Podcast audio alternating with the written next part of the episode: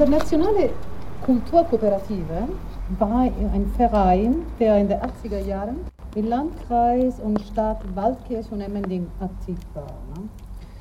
Und die Räume wurden von der, vom Rathaus zur Verfügung gestellt.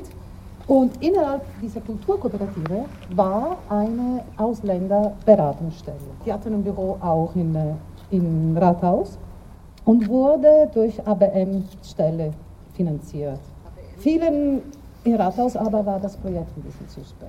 Deswegen da fanden sie zum Beispiel nicht ganz in Ordnung, dass im Flur ein Sofa stand, wo die Leute sich hinsetzen könnten, warten könnten, unterhalten können, aber so gemütlich also da sitzen könnten.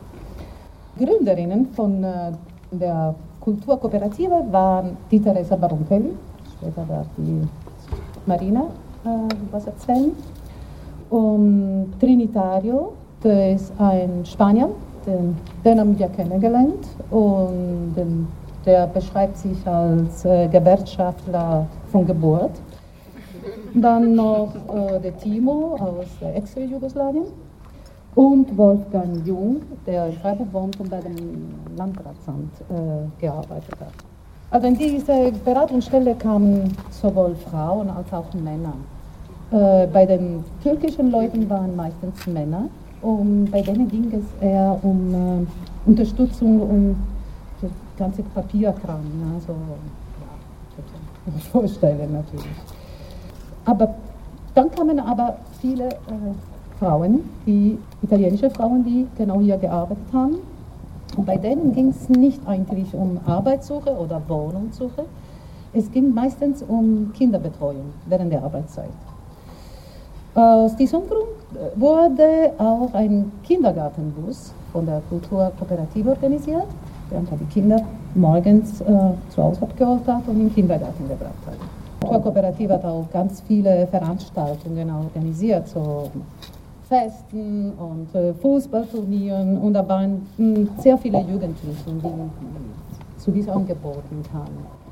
Äh, für Jugendliche wurde noch ein Projekt ähm, gemacht, um ihnen Praktikumsstellen zu vermitteln.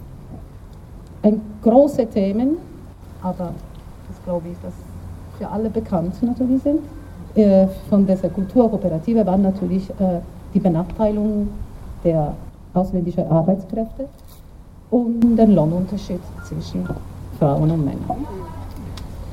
Es gab sehr viele Schwierigkeiten mit der Gemeinde. Der Gemeinderat äh, wollte, wollte eigentlich diese Ausländerberatungsstelle nicht. Es wurde uns erzählt, dass jede Gemeinderatssitzung, wo es um Ausländerberatung ging, eigentlich wie eine Gerichtsverhandlung war. Und Beispiel von der Beziehung, und da wurde von Trinitariums erzählt, dass äh, als die Kulturkooperative zusammen mit der Ausländerberatungsstelle das erste internationale Kulturfest organisiert äh, wollte, das organisieren wollte, wurde von Gemeinde und von der Bürgermeister Herr Leidinger total umgestaltet. Und das Fest wurde, auf der Plakate stand, Heimatabend für Ausländer.